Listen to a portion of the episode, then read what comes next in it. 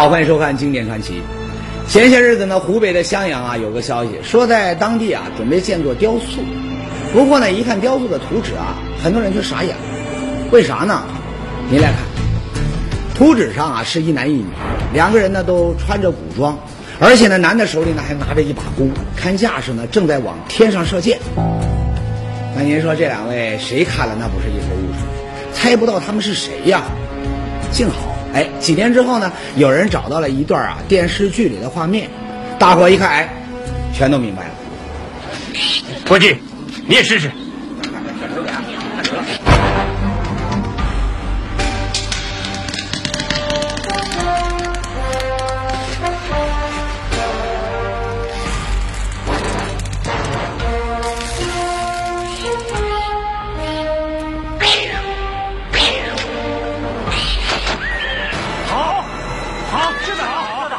一箭双雕，郭靖，哈，感情襄阳的这座雕塑，那里面的男女主角就是金庸笔下的小说《射雕英雄传》里的人物郭靖和他的女友黄蓉。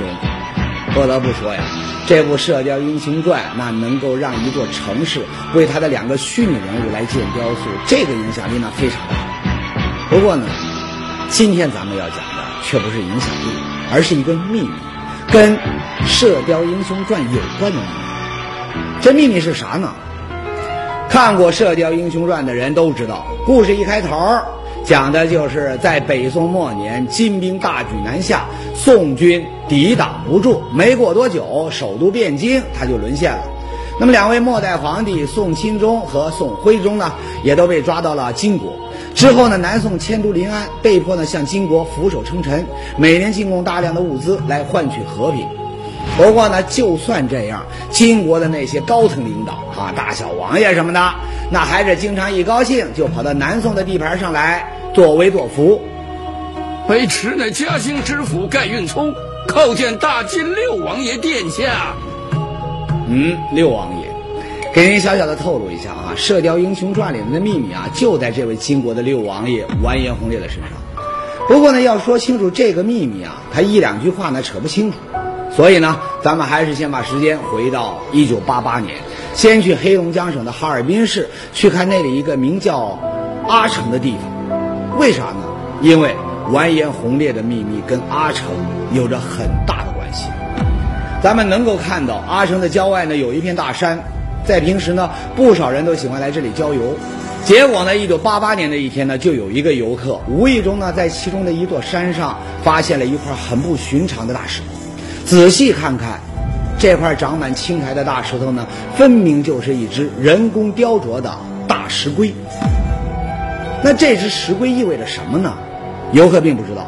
不过呢，当他的这个发现一传十，十传百，传到一位历史学家纳海舟的耳朵里的时候呢？纳海舟啊，那马上就激动地跳起来了。为啥呢？熟悉历史的人都知道，在古代呢，大石龟又叫做龟夫，相传呢是龙的孩子。那么这种龟夫，普通老百姓接触不到，帝王将相才有资格雕上两。所以呢，考古队发掘古墓的时候，每挖到一个帝王墓，墓外面都有这种大石龟。在当时啊，纳海舟听说阿城的这个山上有石龟，自然就联想到了。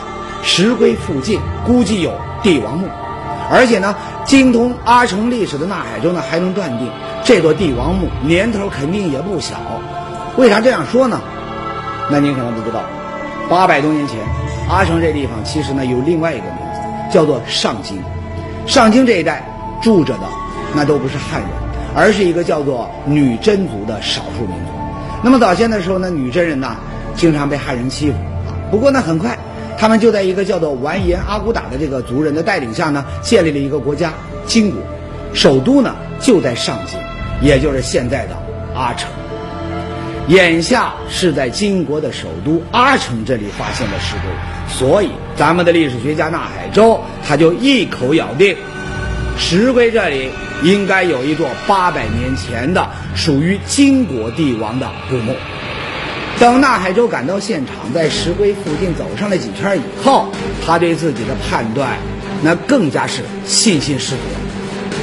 你看，你看，这不是棺盖吗？是吧？你站这这这脚底下，这也是棺盖，这个是是棺那帮是吧一？个石棺石，这是一个石棺，啊，至少这嘎是有两个，啊至少有两个，两个，两个两个，它是等于是一个合葬墓，应该是。应该是合葬，或者合这合葬墓，或者是陪葬墓，这都不不不一那他这个这个墓主人的身份呢？那肯定是贵族啊，贵族，最起码一品是吧？二品，再往下就不可能有这待遇。就在石龟附近，纳海州呢还找到了一个新发现。您来看，这是一幅刻在岩石上的图画，常年风吹日晒，已经不是很清楚了。这是一幅女真人雕刻女真的图像，从靴子到顶一米八十五高，头戴盔帽，左手自然地放在左膝上，右手放前，手握权杖，足蹬的呢是乌皮靴，这是女真人的典型的靴子的代表。体态呢比较雄伟，显出着一种非常大气、呃魁梧的形象。呃，要从整个南向看，大有一种叱咤风云的架势。这幅人像啊，如果您看过1983年上映的电视剧《射雕英雄传》，那您肯定会记得，他跟剧里的那位六王爷完颜洪烈的打扮那是一模一样，头上戴的，脚上穿的，那简直是一个模子里面刻出来的。据说呀，当初八三版的这个《射雕英雄传》在拍摄的时候，对于这种金国六王爷的穿着呢，导演呢也是找了不少历史资料，那么严格按照历史上金国贵族的打扮来设计的。所以，在看到阿城山上的这幅岩石壁画，那海州更加确定了山上有金国帝王的古墓。他不再犹豫，当场呢就喊来了考古队。结果，大伙在石龟附近的位置一挖，哎，古墓出现了。这座古墓有两口棺材，一大一小。小的那口棺材呢是空的，不过打开大棺一看，哎呀，大伙儿啊那可就惊呆了。里边是有两个葬两个人，一男一女，呃，男左女右。还有人，眉、胡须都俱在。确实很惊人。八百年前的尸体，一男一女，居然都保存完好，完全没有腐烂，甚至就连尸体身上穿的衣服上面的花纹都清晰可见。没得说，这一次专家们又多了一个研究防腐的好题材。那么在咱们以前的节目里呢，也讲过一些不会腐烂的尸体，比如说长沙的马王堆，里面的女尸呢历经千年而不腐。同一时期的福建出土的林慧萍尸体呢也没有腐烂，还有河南的吴云清老人、香河的周凤臣老太太，个个都创造了尸体不腐的奇迹。遗憾的是，一直以来啊，关于尸体不腐的原因，科学界呢还是没有一个定论。所以，有人说，把阿省这里的两具尸体好好的研究研究，指不定就能够找到防腐的新创意。哎，说起来，的确是有这种可能。不过呢，如何防腐，那可不是咱们今天故事的重点。重点在于，棺材打开，尸体出现以后，哎，当场就有人喊了：“不对呀，这明明是一座金国帝王墓，那为什么里面躺着的居然是两个汉人呢？”汉人，凭啥这样认为呢？原因呢，就出在一种东西上。掀开版的时候，里面用当时老百姓的话，就是乡民自己亲亲眼见的话，说这里面呢，就发现的是金丝金鳞的，就是衣服。衣服，没错，这些保存完好、一点都没有损坏的这个古代衣服，就是让专家们感到迷惑的原因。经过清理，两具尸体上的衣服啊都被取了下来。这其中，女性墓主人穿了九层，总共呢十六件衣服；男性墓主人则穿了八层十七件。就为这，专家们还给阿城的这座墓呢取了个名字，叫做北方马王堆。那么熟悉马王堆的人都知道，这座古墓之所以出名，很大的一个原因呢，就是里面找到了不少保存完好的衣服。据说呀，其中的一件素纱禅衣只有二十五克重，折起来还可以放进火柴盒。那想要研究古代的文化，这些衣服呢，非常的有价值。不过呢，说回到阿城这座墓，衣服的价值呢就体现在了另外一个方面，哪方面呢？您来看，所有这些衣物呢，它们的面料居然都是丝绸，而且呢，其中有一条裙子呀，褐绿色面料，上面装饰有金色的梅花图案。那么按照专家的说法呢，这是一种更加珍贵的丝绸，叫做金锦。把金线织在这里面形成的花纹就是锦嘛，织就是锦本身就是织。这个时候呢，我们呃用金线织出的花纹，肯定可以非常明确说这就是金锦。明白，这不是关键，关键在于金锦的产地跟墓主人的来历大有关系。为啥呢？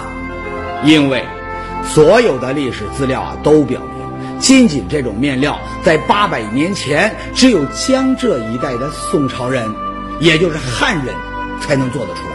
而与宋朝同一时期的金国人，他们呢完全没有制造金锦的技术，而且。金国人穿衣服的习俗啊，咱们前面呢已经介绍了，应该是头戴盔帽，脚蹬乌布靴。那简单来说呢，就是穿要穿的暖和。这是因为呢，金国的女真人生活在东北啊，这里的冬季很长，温度呢也非常低，啊，可以达到零下三十多度。那么这种气候呢，必须穿上皮毛的衣服才能够抗寒。所以，史料记载，那都说这个金国人穿的呢。是用这个裘皮或者是这个狐貂皮做成的衣服，从来没听说这里还有人穿这个丝绸做成的单衣的。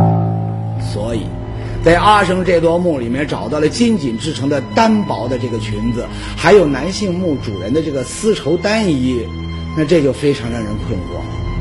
难道这墓里面埋着的他不是金国的帝王，而是咱们的汉人？可是。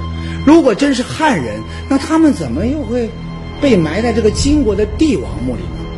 哎，这个问题啊，挺有难度。不过呢，没过多久，就有专家呢提出了这样一种说法，他们说呀，墓里的这两位的确不是金国人，他们应该来自北宋，而且呢，其中的这个男人身份还挺大，是北宋的皇帝。哪位皇帝呢？咱们前面说了，在金国人兵强马壮四处打仗的时候，他们曾经攻陷了北宋的首都，还顺带啊把北宋的两位末代皇帝宋钦宗还有宋徽宗都给抓回了金国。那您想啊，像宋钦宗、宋徽宗这种身份的帝王，即使被抓到了金国，那也不会被关在某个小地方，应该是关在首都啊。那么金国的首都在哪儿呢？在上京。也就是今天的阿城，而且宋徽宗他们死后呢，金国人出于礼仪，说不定就按照帝王的规格给他们办了葬礼。那这样说来，阿城的这座古墓都能对得上号。那么，这种说法有道理吗？墓里的主人会是把国家都给丢了的这个宋钦宗他们吗？哈，挺遗憾，不是，因为。上网一搜，咱们就能看到，宋钦宗被抓到金国以后，很快呢，他就被金兵的战马呢给踩死了。而且呢，他被关押的地点也不是以前的上京，今天的阿城，而是在这个黑龙江的一个小县城里。地点没对上，死因呢，墓里的男主人保存完好，经过检查，全身上下没有找到一点伤痕，所以死因也没对上。那这么一来，墓主人是北宋末代皇帝的可能性，那就被排除了。接下来呢，那有专家又提出了另外一种说法，啥说法呢？咱们都知道，伦敦奥运会里面有一个项目女子举重，其中的一位冠军祖尔菲亚，号称是哈萨克斯坦人。不过呢，有人查了他的资料，非常意外的发现，哎，他居然是从咱们辽宁出去的。在早先，他的名字呢叫做赵长宁，是一个不折不扣的中国人。只是到了后来呢，才改成了哈萨克斯坦的国籍。结果呢，在这个原名叫做赵长宁，现在叫做祖尔菲亚的人夺冠以后啊，有中国的记者就采访他说：“你在原先是不是咱们中国人呐？”哎，那您猜这个祖尔菲亚他怎么回答的？人家呀，先是装作听不懂中文。再接着呢，就一口咬定他跟中国没有任何关系。哎，这事儿呢，让不让人伤心，咱们先不提了啊。就是说，从这个祖尔菲亚不认自己是中国人这件事儿上，有专家就来了灵感，想到了一种可能：阿城这座古墓里面躺着的，应该就是一个汉人，而且呢，还是一个在金国当了大官的汉人。不过呢，他在生前跟祖尔菲亚呢有点相似，抛弃了自己汉人的身份，彻底融入了金国的社会，所以呢，才当上了高官。但是，在他死之前，还是想起了那句古话：“叶落归根。”可老家他没法回来呀，那咋办呢？解决的办法就是穿上汉人的衣服，葬在金国的首都里。哎，听起来这说法挺有道理，得到了不少专家的认同。不过呢，也有人不同意，他们啊又提出了一种新的说法。这一次呢，灵感不是来自于奥运会了，而是来自于那部电视剧《射雕英雄传》。还记得那位金国的六王爷完颜洪烈吗？这小子啊，虽然是金国的皇亲国戚，可是呢，电视剧里面演了，他曾经偷偷跑到南宋，偶遇了一位汉族美女包惜弱。那么一见钟情之下，完颜洪烈呢就展开了热烈的攻势，最终抱得美人归，顺利娶到了包惜弱。关于这桩跨国婚姻呢，俩人婚后的生活，电视剧里面演了啊，各位呢可以去看。不过呢，重点在于，不少细心人都注意到了，在完颜洪烈死后，包惜弱呢他也就失踪了，再也没有提到了。所以，有人推测，丧夫以后，包惜弱应该去了金国生活。那么，以他这个王爷夫人的身份，他应该是生活在金国的首都上京啊，也就是今天的阿城。而且呢，他很可能一直在阿城生活，一直到死。那么，咱们能够认为阿城古墓里的两具尸体就是完颜洪烈和他的夫人包惜弱吗？从墓主人所穿的衣服来看呢，似乎有这个可能。不过呢，仔细的一琢磨，你就能发现，这个说法里面呢，其实呢有一个天大的漏洞。啥漏洞呢？您要知道。这个说法存在的前提，那就是包惜弱这位汉族美女，她是真实存在的。可是，翻遍史料，只在《射雕英雄传》这部小说里面说到了她，其他地方没有。也就是说呀，这是一位虚构出来的美女。靠一个虚构的人物来解读历史，这明显不靠谱。所以呢，对于阿城古墓主人的身份呢，专家们还在各执己见，争论不休。哎，幸好。后来呀，有人在阿城这座墓里面呢，意外的找到了一样东西。您瞧，这是一块小小的银牌，可千万别小看这块小小的银牌。实际上呢，就因为有了它，墓主人的真实身份呢找到了，而且前面咱们说过的那个电视剧《射雕英雄传》里面的秘密，也就此被人们给找出来。前面说了，对于阿城古墓主人的身份呢，大伙争来争去，都认为应该是个汉人。不过呢，在后来呢，有人在墓里面找到了一块银牌，结果非常一致的，大伙儿都集体改口，都说这座金国古墓的主人肯定不是汉人，肯定是一个百分之百的金国人。哈哈，就因为一块牌子，专家们的说法来了一个一百八十度的大转变。为啥会这样？来看看这块银牌，在银牌的最顶端有一朵盛开的荷花，这个花啊不稀奇，稀奇的是在荷花下面还有着一道一道的类似于横线的符号。那么这个横线呢，咱们看不懂，研究金国文字的专家却说了，这是人家金国的九叠篆字，那上面写的啥呢？写着十二个字儿。太尉开府仪，同三省是齐国王。